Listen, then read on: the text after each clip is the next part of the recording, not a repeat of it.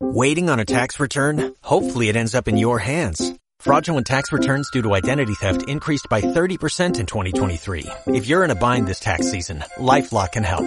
Our U.S.-based restoration specialists are experts dedicated to helping solve your identity theft issues. And all LifeLock plans are backed by the Million Dollar Protection Package. So we'll reimburse you up to the limits of your plan if you lose money due to identity theft. Help protect your information this tax season with LifeLock. Save up to 25% your first year at LifeLock.com slash aware.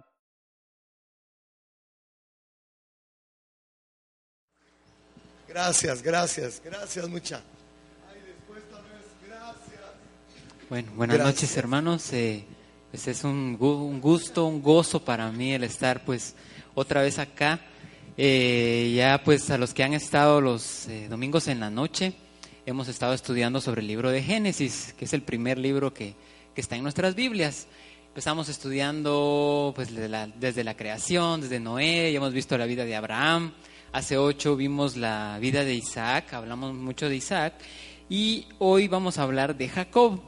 Y eh, en esta semana pues estudia desde el capítulo 28, verso 10 hasta el 32, 3. Son más o menos como tres, cuatro capítulos.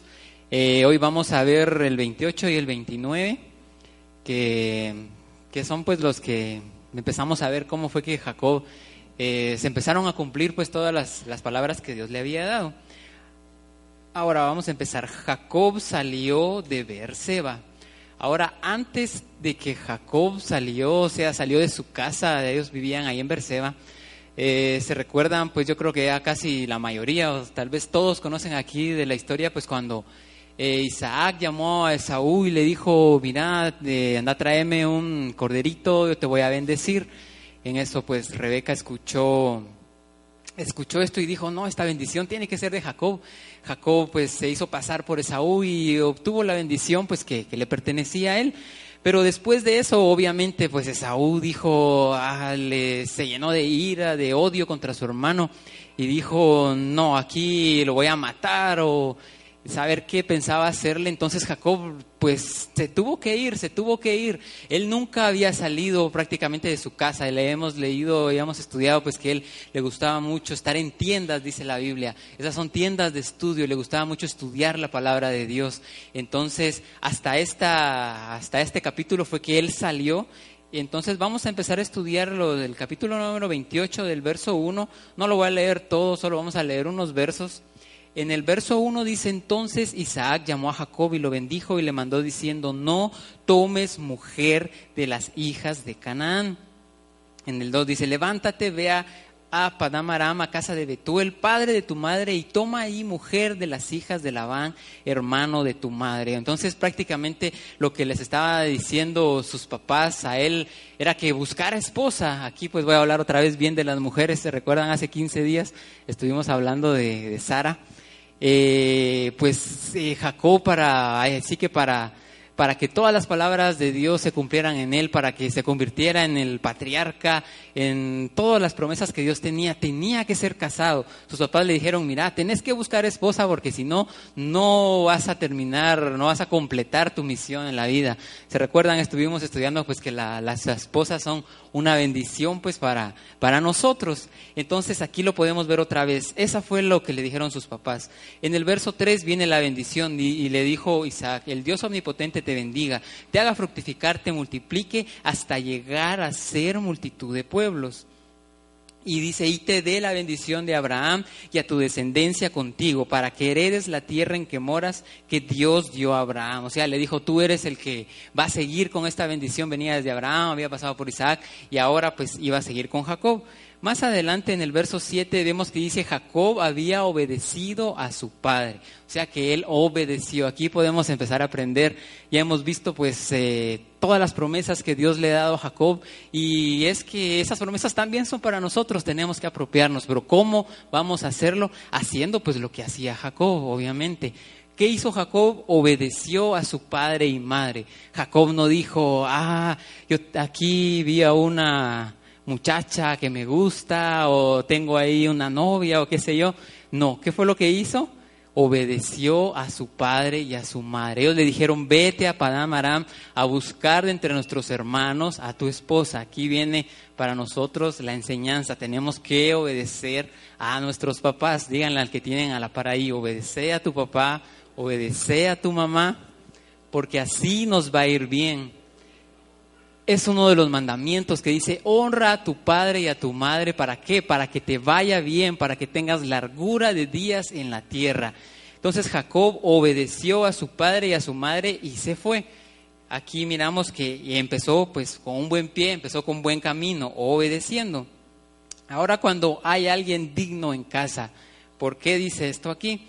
Más adelante en el verso 10 dice, salió pues Jacob de Berseba y fue a Arán ese salió que se usa en el, así que en el, en el hebreo, en el original, es bien diferente al salió que, como quien dice, salió pues de la casa, salió de, de algún lugar de la iglesia de cualquier lugar, este salió, nos da a entender que él dejó una huella en ese lugar, como quien dice, se sintió la ausencia de Jacob. Era un justo que llevaba una gran luz con él, que al él salir de la casa, al él salir de su ciudad, se sintió, ahí sí que la ausencia, se sintió esa bendición que él llevaba. Entonces, yo, pues Dios quiera, pues que todos los que estemos aquí seamos bendición a donde quiera que vayamos, al igual que Jacob, que no digan, ala, desde que aquel vino aquí, la empresa quebró o desde que vino aquí todo nos está saliendo mal, no, sino que digan desde que este miembro de Visión de Fe vino a este trabajo, desde que vino aquí con nosotros, Dios nos ha bendecido, Dios nos ha prosperado.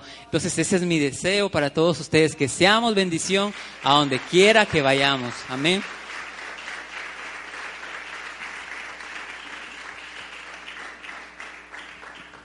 Pues esto lo podemos ver a, lo largo de todas las escrituras, eh, cuando Jesús, bueno, nuestro máximo ejemplo, nuestro Señor Jesús, cuando Él pues llegaba a cualquier lugar, se sentía su presencia, todos los espíritus inmundos, toda enfermedad, todo, toda cadena salía de ahí. ¿Por qué? Porque sabía que era Jesús, era un hombre perfecto, era alguien que cumplía a cabalidad todos los mandamientos. Entonces Solo con su presencia hacía que todo cambiara. Entonces eso es lo que nos enseña Jacob y que se haga pues realidad en nuestra vida, que a donde quiera que vayamos seamos bendición. Voy a seguir más adelante. El sueño de Jacob. Cuando él pues ya había emprendido su viaje, vino y ya dicen que ya iba a llegar al lugar donde le habían mandado sus papás y de repente se le olvidó y dijo, ah, se me olvidó orar en un lugar muy especial. ¿Cuál es este lugar? Es el monte Moria, donde, donde Abraham iba a sacrificar a Isaac. Él dijo, no, me tengo que regresar. Se regresó, fue a orar ahí. Pero ¿qué pasó? En el verso 11 dice, llegó a un cierto lugar. Otras versiones, fíjense que dice, se topó con el lugar. Esto nos da a entender, y eh, aquí la mayoría de, escritores y de los que se han metido a estudiar muchísimo la Biblia, llegan a la conclusión de que, bueno, como les digo, él dijo, me pasé de ahí, voy a regresar a este lugar a orar, porque es un lugar especial, fue donde Dios le, habló a Abraham, donde Dios le habló a Isaac. En el momento que él eh, así que hizo el regreso, que de plano le quedaba muy lejos, eran muchos caminos, era muy largo el camino, muchos kilómetros cuando se regresó, dicen que un milagro sobrenatural pasó, como que se vio él ya en la tierra, como que Dios le acortó el camino. Y eso es lo que nos da a entender aquí esta palabra, nuestra versión, pues aquí solo dice llegó a un cierto lugar, pero ya al estudiarla más, uno se da cuenta que llegó instantáneamente a ese lugar. Fue un milagro que él estuviera cuando él se vio y dijo, hola Arán, ya estoy aquí. Solo porque por la decisión que tomó de regresar. ¿Y qué pasó en este lugar? Dice que durmió ahí porque ya el sol se había puesto y tomó de las piedras de aquel paraje y puso a su cabecera y se acostó en aquel lugar. En el 12 dice, y soñó, he aquí, había una escalera que estaba apoyada en la tierra y su extremo tocaba en el cielo. Ahí se recuerdan de esto, estaba en la tierra y el extremo llegaba hasta el cielo. Y aquí habían ángeles de Dios que subían y descendían por ella. Y aquí el Eterno estaba en lo alto de ella, el cual le dijo, yo soy el Eterno, el Dios de Abraham, tu padre, el Dios de Isaac. La tierra en que estás acostado te la daré a ti y a tu descendencia. Qué lindo sueño. Ahí Dios se reveló ante, ante Jacob. Vieran que en la versión, en una traducción literal, dice y aquí que el Eterno estaba parado encima de él, así dice la, la versión, o sea, como que estaba encima de Jacob. Jacob al- en el sueño pues vio a Dios tan cara a cara, por decirlo así, lo vio tan cerca que sabía que era Dios y las promesas que le dio. Pero ahora vamos a ver qué quiere decir esta escalera, qué nos enseña esta escalera, que bueno, tiene muchas interpretaciones, pero una de ellas es que se eh, tiene a comparar con el Sinaí. ¿Qué, ¿Qué pasó en el monte Sinaí? Ustedes se recuerdan que fue donde Dios le entregó a, a Moisés pues los diez mandamientos, donde empezó pues la palabra de Dios a, a tener pues algo escrito en que nosotros pudiéramos estudiarlo. Ahora aquí pues aquí están las palabras en hebreo de escalera, que en hebreo se dice sulam, y Sinaí, si sacamos los valores numéricos de las letras en hebreo, ya se dieron cuenta ahí que nos da el la misma suma, que es 130. Entonces aquí siempre que ocurre eso es que algo, una enseñanza hay, hay un secreto, hay un misterio pues que Dios nos dejó ahí para que nosotros lo descubriéramos. ¿Qué, qué nos quiere decir esta escalera? Que es una, es una representación del monte Sinaí. ¿Y qué pasó en el monte Sinaí? Fue cuando Dios le entregó a Moisés los diez mandamientos. Dios mismo descendió, el cielo mismo descendió en ese lugar a dejar los diez mandamientos, a dejarla así que la base de la palabra de Dios. Entonces, la palabra de Dios, esto nos viene a enseñar que la palabra de Dios es como esa escalera que nos que une los dos mundos, une este mundo físico con el mundo espiritual, une el mundo que nosotros vemos, que lo podemos percibir con nuestros sentidos, une este mundo con el mundo espiritual, con el mundo donde tal vez no lo podemos percibir, pero sabemos que existe y es más real que este mundo material. Entonces, sean todos pues bienaventurados, todos los que estamos aquí esta noche, cada vez que abrimos la Biblia, cada vez que ya sea en la casa, en cualquier lugar, que, que empecemos a estudiar la Biblia, que tengamos ese deseo de abrir la Biblia y ver qué es lo que Dios quiere para nosotros, lo que estamos haciendo es conectándonos al cielo prácticamente, conectándonos a lo que Dios eh, ha dejado para nosotros y podemos nosotros conectar el cielo con la tierra. Esta es una frase que usa mucho mi papá cuando dice trayendo el cielo a la tierra. ¿Cómo vamos a traer el cielo a la tierra? Estudiando la palabra de Dios. Entonces dígale al que tiene la par, hay que estudiar la palabra de Dios, tenemos que estudiarla. Ahora esto me gustó, dice, el ser humano es la fuerza dominante, el foco de toda la creación. Tiene el poder de hacer bajar a los ángeles o elevarlos. Ya vimos en el sueño que habían ángeles que subían, ángeles que bajaban. ¿Qué nos enseña esto? Que nosotros tenemos el poder para hacer eso. Nosotros podemos decirle a nuestros ángeles que nos guarden, que nos cuiden. Los ángeles están al servicio de nosotros. ¿Cuántos creen que nosotros tenemos ángeles alrededor de nosotros que nos cuidan, que nos guardan, van siempre con nosotros?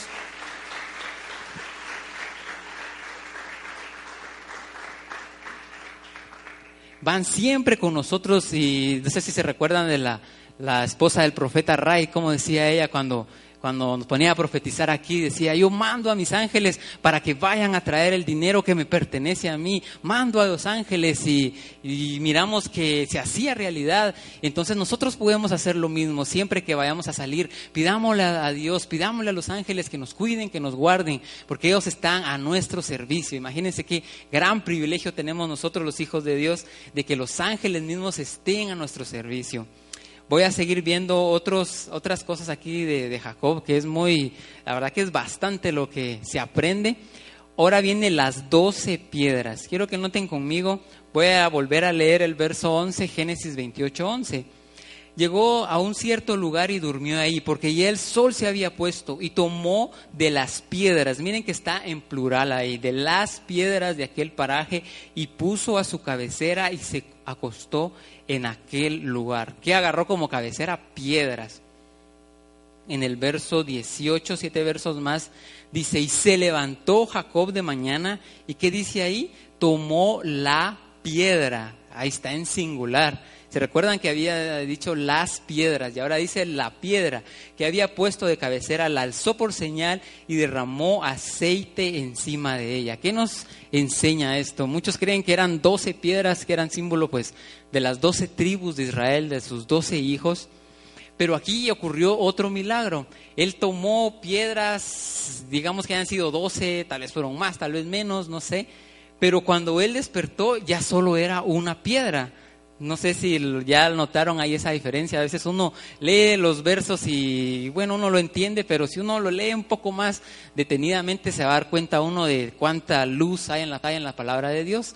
Entonces esas piedras se formaron en una sola piedra. Imagínense ese milagro. ¿Y qué nos viene a enseñar esto? Pues es la unidad, es la unidad que tiene que haber en todo, prácticamente en nuestra familia, en la iglesia, en donde quiera que estemos. Y yo creo que dormir en una piedra no ha de haber sido nada cómodo. ¿Cuántos aquí alguna vez han dormido, han agarrado una piedra como cabecera, como almohada? Yo creo que ninguno.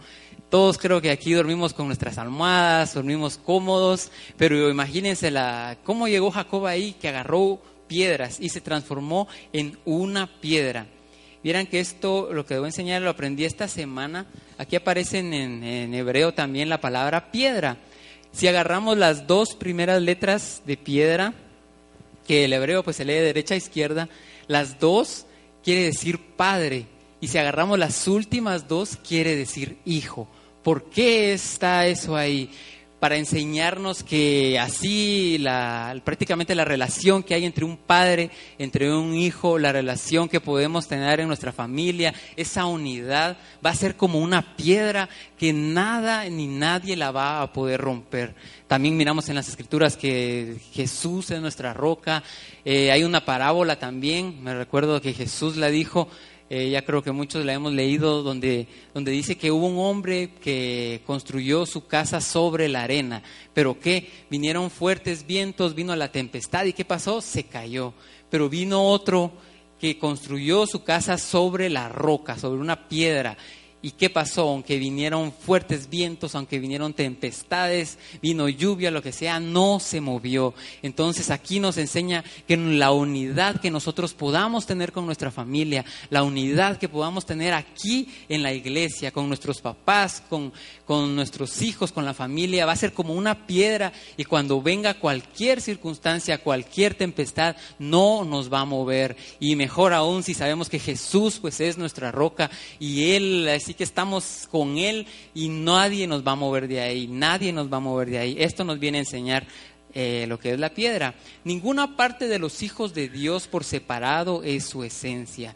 No podemos decir aquel es más importante, eh, los que enseñan son más importantes, los músicos son más importantes. No, Sabemos que la esencia de los hijos de Dios reside en qué? En su unidad, sabiendo que todos pues tenemos ya nuestro, como nuestra función, uno cada quien, Dios ha puesto dones diferentes en todos nosotros y cómo tenemos que funcionar como una unidad para que tengamos la bendición de Dios.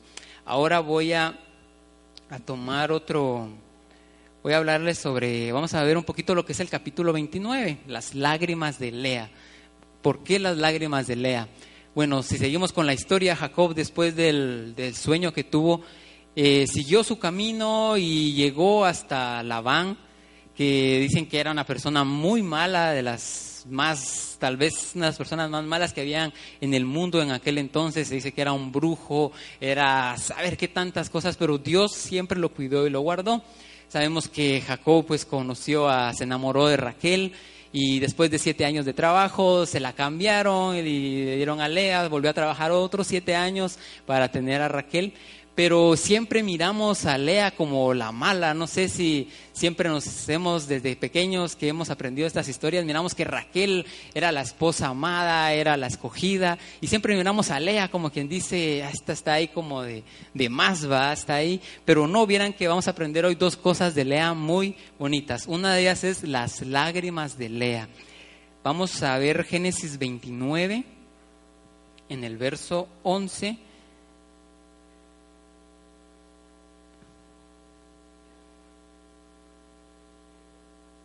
Perdón, es el verso 16, ahí está en la pantalla. Dice, y Labán tenía dos hijas. El nombre de la mayor era Lea y el nombre de la menor Raquel. Y los ojos de Lea eran, que dice, delicados, pero Raquel era de lindo semblante y de hermoso parecer. Hay otra, si agarramos la traducción literal, dice que los ojos de Lea eran débiles, ¿Qué nos quiere decir esto? No es que tuviera ojos así que no, no pudiera ver o qué sé yo, sino que esto nos da a entender que ella lloraba mucho. Ella lloraba mucho, estaban débiles, estaban delicados de tanto llorar. ¿Y por qué? Eh, pues hay muchas interpretaciones, pero una de ellas es que como ella pues vio que Jacob venía y quería pues ser el esposo de, de Raquel, él dijo, de plano a mí me va a tocar ser esposa del hermano de Jacob, de Esaú. Y ella le empezó a pedir a Dios y dijo, no, no, esto no, no, no, no va a ser así. Derramaba sus lágrimas y oraba con tanta pasión que después ella se llegó a convertir en la primera esposa de Jacob. La primera, ella fue la que más hijos tuvo. De los doce hijos de Jacob, seis son de Lea, o sea, la mitad son de Lea. Pero ¿por qué? ¿Qué nos enseña aquí Lea? Las lágrimas. Los sabios dicen que hay puertas del cielo, hay bendiciones de Dios guardadas para nosotros que solo se llegan a ellas con las lágrimas. Hay puertas en los cielos que tal vez a veces pedimos por alguna razón y como que no hayamos resultado, pero hay ciertas puertas que se abren en el cielo solo con las lágrimas. ¿A cuántos les gusta llorar de los que están aquí? Creo que todos pues tenemos que, que agarrar ese hábito. Yo creo que cuando estamos en una circunstancia adversa y sentimos, lloramos, lloramos, le pedimos cuando oramos con toda nuestra alma y derramamos nuestro corazón, nuestra alma ante Dios, lloramos, llegan, llegan las lágrimas y vieran que las lágrimas son muy efectivas. Hay un salmo muy bonito de, de David, que es el Salmo 56, y ahí nos habla de las lágrimas. El 56, verso 8 dice, mis huidas tú has contado. Dice, pon tus lágrimas, pon, perdón, mis lágrimas en tu redoma. ¿Qué es un redoma? Vieran que en esa, en esa época eh, cuentan que cuando un rey lloraba, tenía sus sirvientes y rápido agarraban una como palangana, por así decirlo, un recipiente pequeño y lo ponían ahí y recolectaban, por así decir, las lágrimas del rey y decían, el rey está llorando, era algo eh, para guardarlo y guardaban esas lágrimas. Por eso es que David escribió aquí, dice, pon mis lágrimas en tu redoma. Por aquí le está orando a Dios, le dijo, Dios, pon en tu redoma mis lágrimas. ¿No están ellas en tu libro?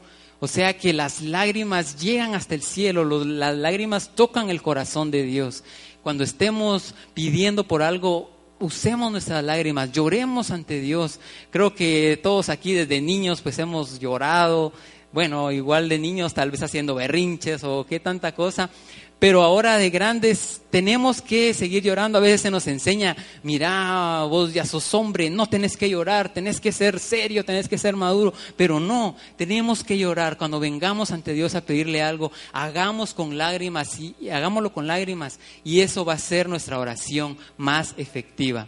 Eso es lo que nos enseña aquí Lea. Hay otra cosa que nos enseña Lea, es la acción de gracias. Si vamos un poco más adelante en Génesis 29, 35, aquí fue cuando ya concibió a Judá. Dice, concibió otra vez y dio a luz un hijo y dijo, esta vez alabaré al Eterno. Por esto llamó su nombre Judá y dejó de dar a luz. Otras versiones dice que, que esta vez alabó al Eterno, pero dándole gracias. porque ella le dio gracias hasta el cuarto hijo? Este Judá fue el cuarto hijo, ya había tenido tres antes. Primero estado Rubén, después Simeón, después Leví. Judá era el cuarto. ¿Por qué hasta ahí agradeció? Ella, pues proféticamente, pues supo que Jacob iba a tener doce hijos. Y si ustedes, pues, eh, pueden estudiar en la Biblia, se recuerdan, está Lea, Raquel y cada una tenía una concubina, estaba Silpa y Vila, creo que se llamaba la otra. Entonces ella hizo sus cuentas, dijo, bueno, van a ser 12 hijos, y son cuatro mujeres, 12 dentro de cuatro, son tres. Entonces ella cuando ya tuvo su cuarto hijo dijo, ah, aquí este como que viene de más, le quité un hijo a alguna otra. Entonces ella se llenó de agradecimiento. Pero vieran que esta es la primera vez que aparece en la Biblia, es una acción de gracias. Miramos pues que Abraham y todos siempre oraban a Dios, le presentaban eh, sacrificios, le daban gracias, pero una acción de gracias así como, como lo hemos aprendido en la Biblia, aquí es la primera vez que aparece. Eso es lo que nos enseña Lea, a dar gracias, que le agradezcamos a Dios. Créanme que simple hecho de estar viviendo, el simple hecho de estar aquí esta noche, es para darle gracias a Dios, darle gracias por otro año más que Él nos ha dejado vivir, por todas las bendiciones que Él nos ha dado. En Filipenses 4, verso 6 dice, por nada estéis afanosos, sino sean conocidas vuestras peticiones delante de Dios en toda oración y ruego. Pero ¿cómo dice?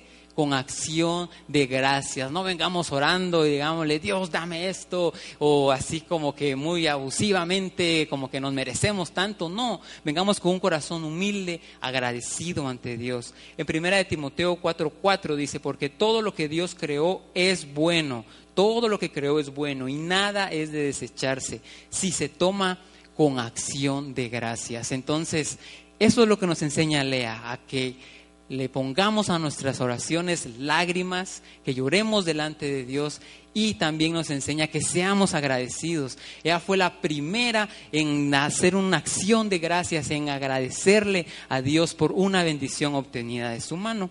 Y ahora para terminar vamos a ver el amor verdadero. Esto es para los enamorados que están aquí esta noche.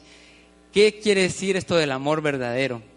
Voy a tomar un verso, es Génesis 29, 20. Dice, así sirvió Jacob por Raquel, dice, siete años. ¿Y qué dice? Le parecieron como pocos días. ¿Por qué? Porque la amaba.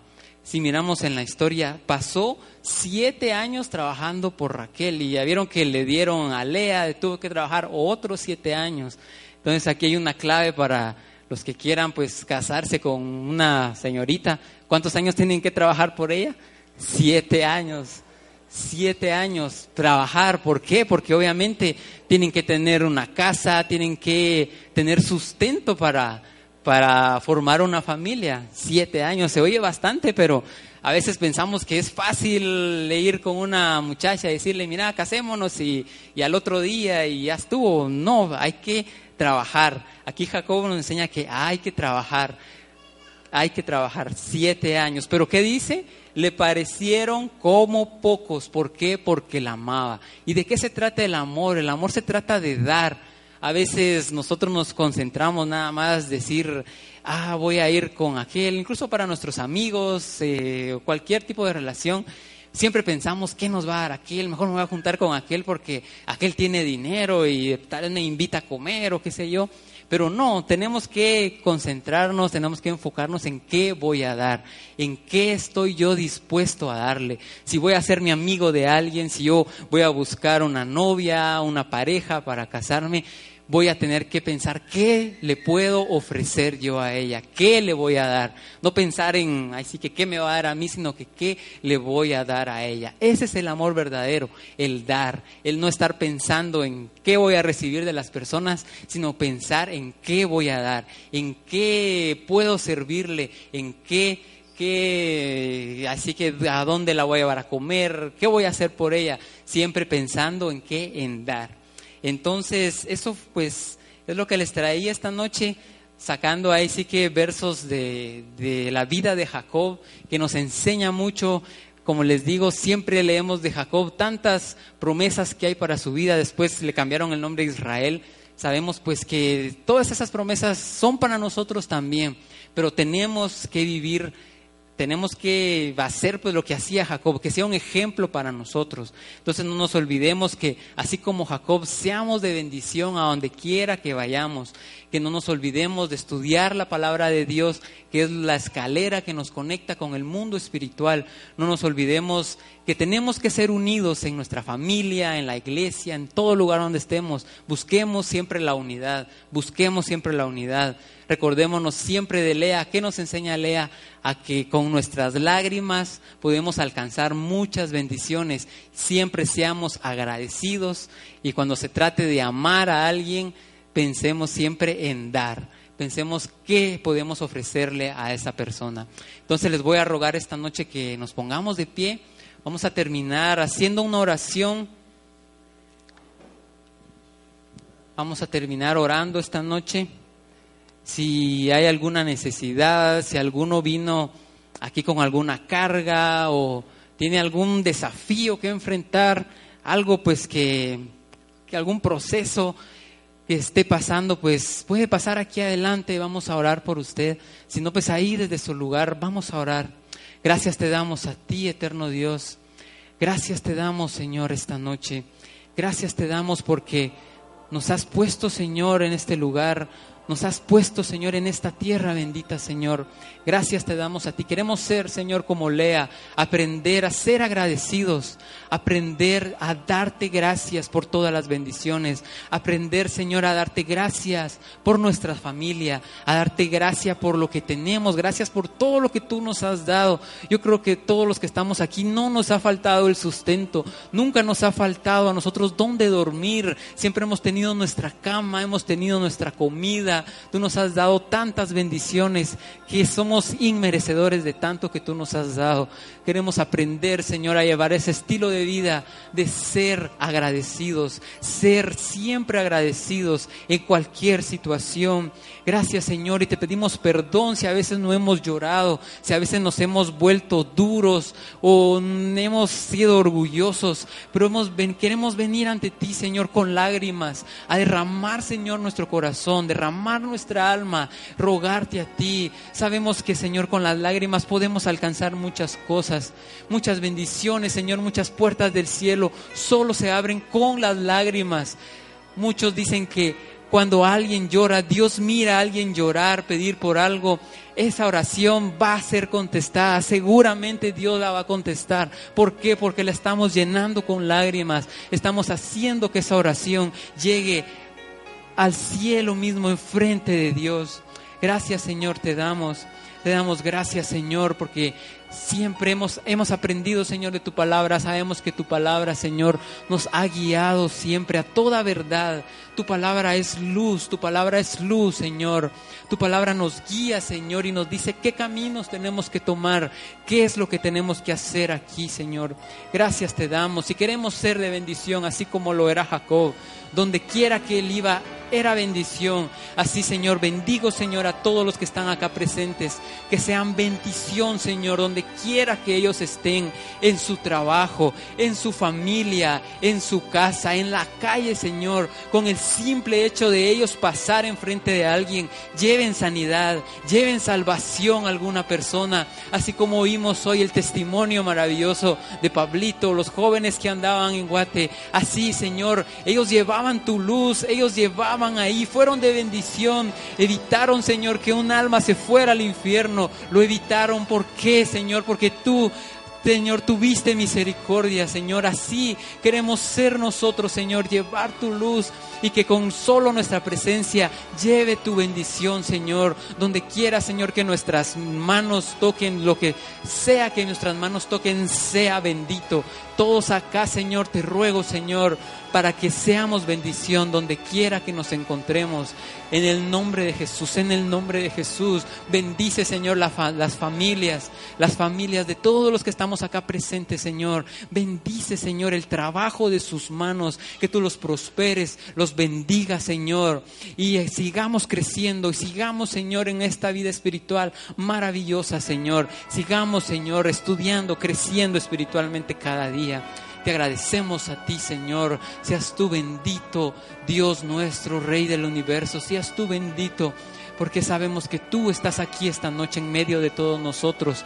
Vamos a llevar esa luz, vamos a llevar esa luz a donde sea que estemos y vamos a hacer que todo sea bendición, que todo nuestro alrededor sea bendición. Llevemos milagros, llevemos sanidad, llevemos salvación, llevemos lo que, necesitan, lo que necesitan las personas a nuestro alrededor. Seamos una solución, seamos una respuesta, seamos una solución, Señor, en el nombre de Jesús. En el nombre de Jesús. Gracias te damos a ti, Señor.